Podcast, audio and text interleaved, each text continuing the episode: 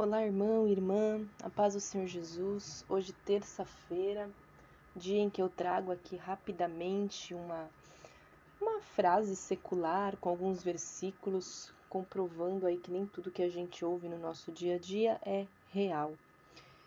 É, antes de eu começar os versículos, eu quero orar com você, amém? Que você possa nesse momento concentrar seu pensamento no Senhor, se livrar das preocupações, permitir que Deus fale contigo. Pai querido e amado, venha tomar conta dessa vida que está ouvindo.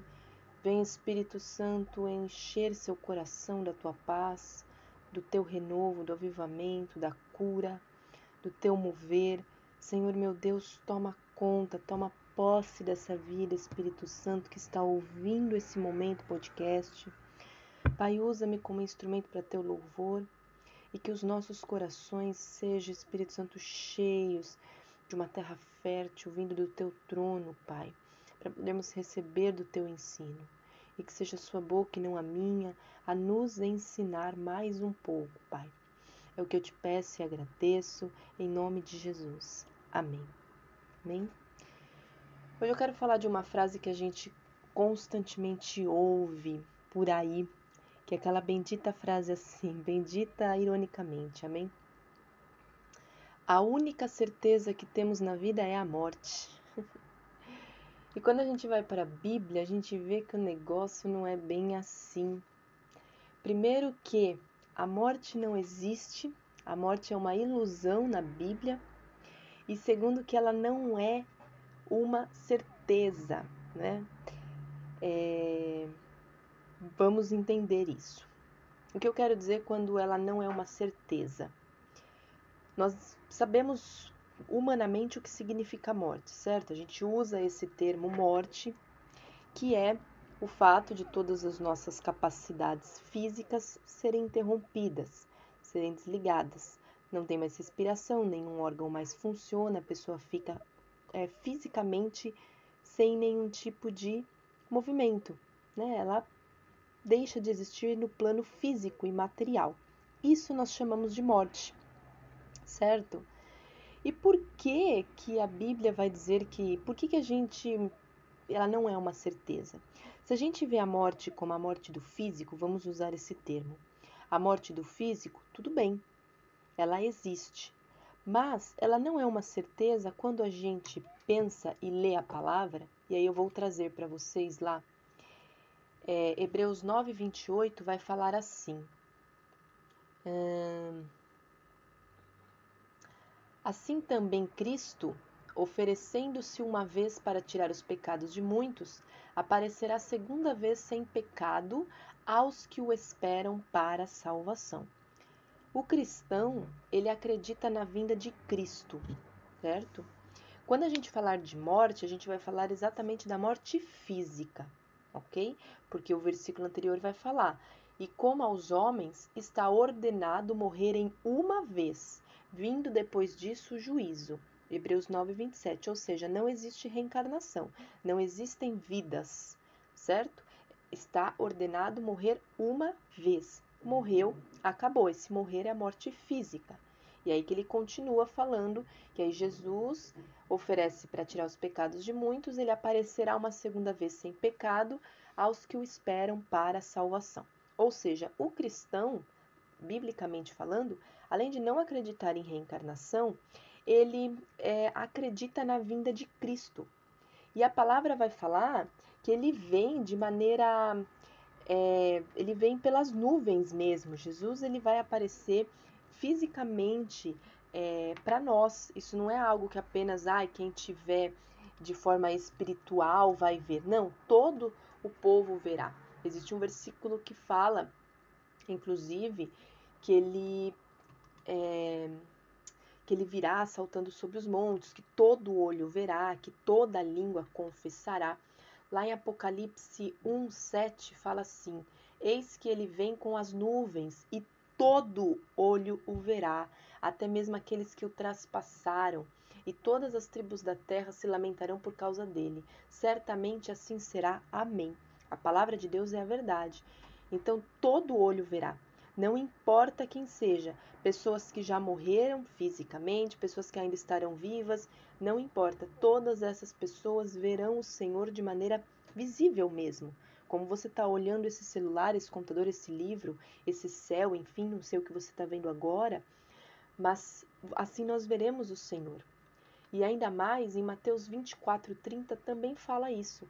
Então surgirá no céu o sinal do Filho do Homem, e todos os povos da terra prantearão e verão o Filho do Homem chegando nas nuvens do céu, com poder e majestosa glória.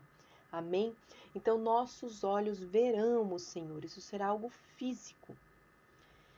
Então, nem sempre como a gente entende a morte, de, vai, vamos por a morte de maneira física, esta morte ela não é uma certeza. Porque Cristo ele pode vir em determinado momento que a gente fisicamente esteja vivo. Vamos supor que agora ele resolva vir para resgatar a, tua, a sua igreja. Cristo verá. Ele vai descer do céu e eu nem vou ter que ter experimentado a morte física. Eu vou apenas é, ir com ele, se eu for uma pessoa que busca justiça, que está em santidade, que teve os princípios que a Bíblia pede, eu irei com ele. Não vou, ter, não vou precisar enfrentar a morte física. Então veja, nem sempre a morte é uma certeza, isso é uma mentira. Amém? A morte não é uma certeza. A, as certezas que a gente tem são certezas que estão na Bíblia. Então, quando a gente for começar a falar assim, ah, a única certeza que eu tenho na vida é a morte, que a gente substitua isso. Que a gente fale assim, é, a única certeza que eu tenho na, na vida é que a palavra diz que céus e terra passarão, mas a minha palavra não passará. Existe um versículo que fala isso. Eu vou até procurar aqui porque o Senhor ele traz isso. A Mateus 24, 35 nos expõe isso. Os céus e a terra passarão, mas a minha palavra jamais passará. Esta é a única certeza que a gente tem na vida, que aquilo que está na palavra é a realidade. Aquilo que está na palavra é a verdade, é a nossa única certeza e não a morte. A vida, a morte conquistas de bens materiais, o encontro com o amor, é, não importa o que seja, nada disso é, é certeza para nós. Apenas que a palavra do Senhor, que tudo que, que está escrito ali é que realmente vai acontecer. Eu gostaria também de aproveitar e utilizar, porque tem, tem gente aí falando de uma profecia, que o dia de 30 iriam acontecer algumas coisas, que Jesus viria, que várias vezes já se levantaram na história pessoas falando que Jesus viria tal dia e tal dia acabaria o mundo, taranana.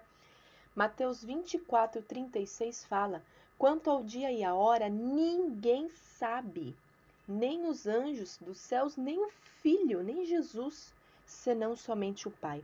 Apenas Jeová é que sabe o dia e a hora da vinda de Cristo nem o próprio Jesus sabe. E essa vinda é a segunda vinda, que é essa vinda visível para nós. Então, isso é uma certeza. O que está escrito na Bíblia é a nossa única certeza na vida, e não a morte, e não outras coisas. Amém? Pensando na morte física. E olha que interessante, outros versículos que eu quero trazer para nós. João 8,51 fala assim: em verdade, em verdade vos asseguro: se alguém obedecer a minha palavra, jamais experimentará a morte.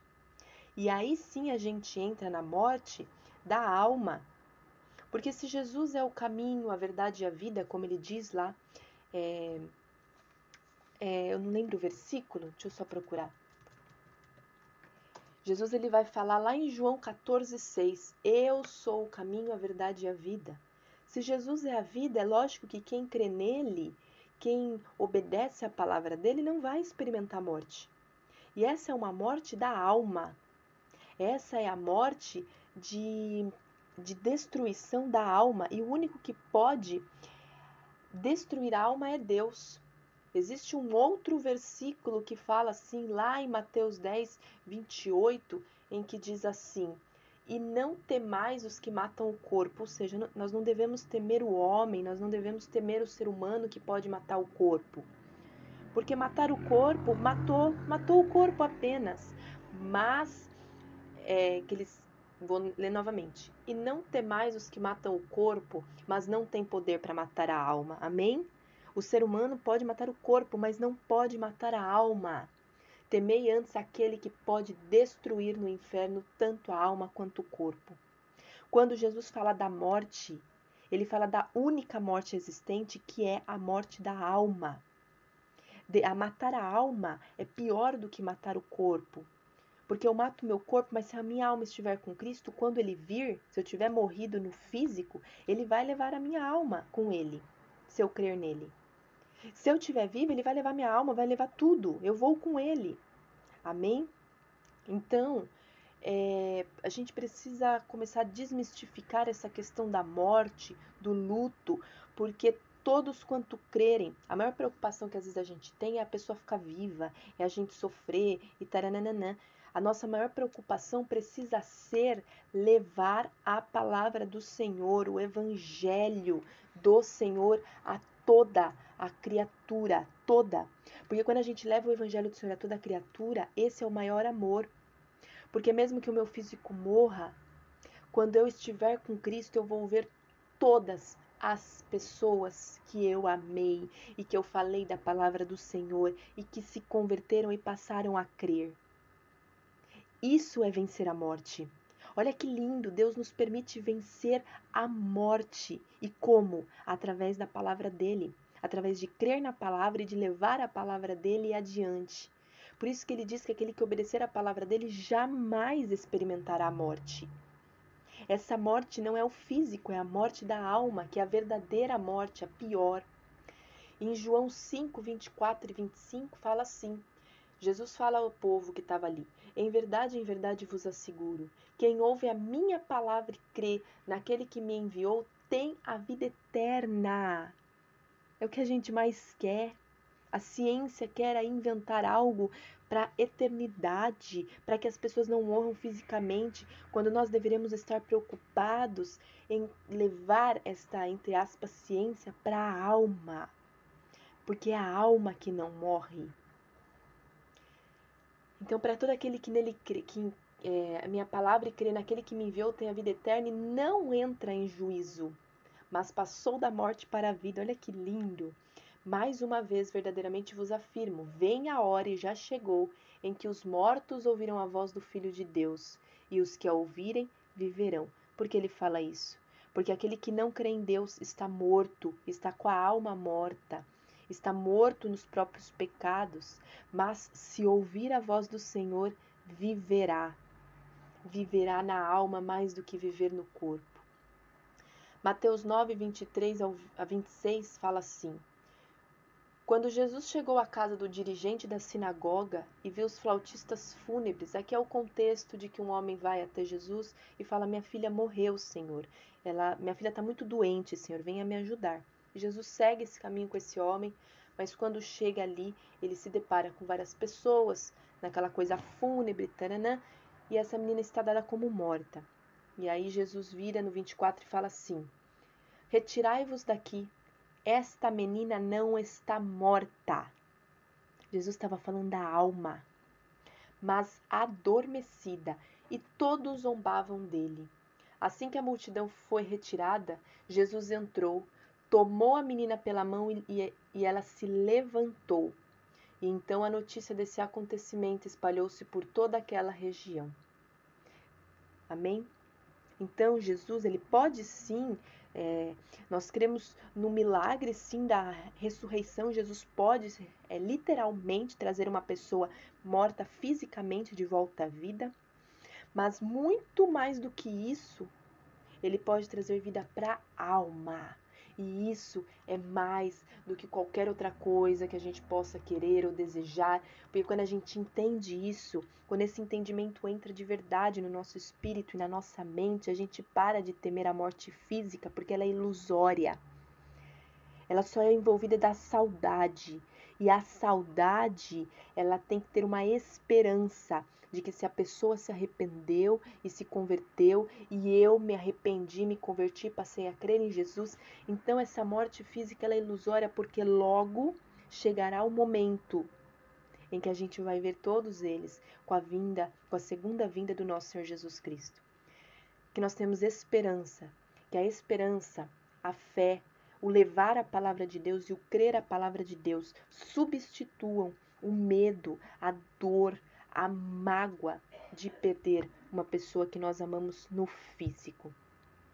Que a gente substitua esse medo por um medo da pessoa não ser salva e que esse medo seja positivo no sentido de nos impulsionar a levar a palavra de Deus, como diz o, o a palavra do Senhor é, diz, lá em Mateus 16, 15, lá, desculpa, Marcos 16, 15, que fala: Ide por todo mundo e pregai o evangelho a toda a criatura. É isso que nós precisamos, essa é uma ordem é uma ordem que Jesus deixa para todos nós, porque essa é a única coisa, essa é a única forma de nós enfrentarmos a morte. Deus abençoe imensamente a sua vida. Passou dos 15 minutos, eu vou fazer uma oração que você precisar, você pode entrar em contato comigo. Eu sou acessível nas redes sociais, tem meu Facebook com Cordas de Amor, o Instagram cordas.deamor e você pode entrar em contato comigo também pelo meu número do celular 997364144. Que o Senhor te abençoe, te guarde e faça resplandecer o rosto dele sobre você e tua família e sobre aqueles que você ama. Feche os seus olhos para eu orar. Pai querido e amado, venha abençoar esta pessoa, venha abençoar esta família. Senhor, entre em providência sobre esses corações, tirando o medo da morte física e substituindo por uma esperança, substituindo por um desejo intenso e quente de pregar a tua palavra e levar o evangelho a toda e qualquer pessoa. Pai querido, que nós sejamos verdadeiramente cheios do teu amor. Senhor, libera agora uma unção de cura sobre os que estão enfermos. Libera agora uma unção de esperança, de ousadia, porque tu diz na tua palavra: Eu não te dei espírito de temor, covardia, mas sim de ousadia, de amor e poder. Que o Senhor venha nos ajudar a vencer dia a dia a morte espiritual, para que nós vejamos com os nossos olhos e possamos contemplar e ir contigo, Jesus, na tua segunda vinda, com esperança e fé. Salva-nos, Senhor, e em nome de Jesus é o que eu te peço e te agradeço, hoje e para sempre. Amém.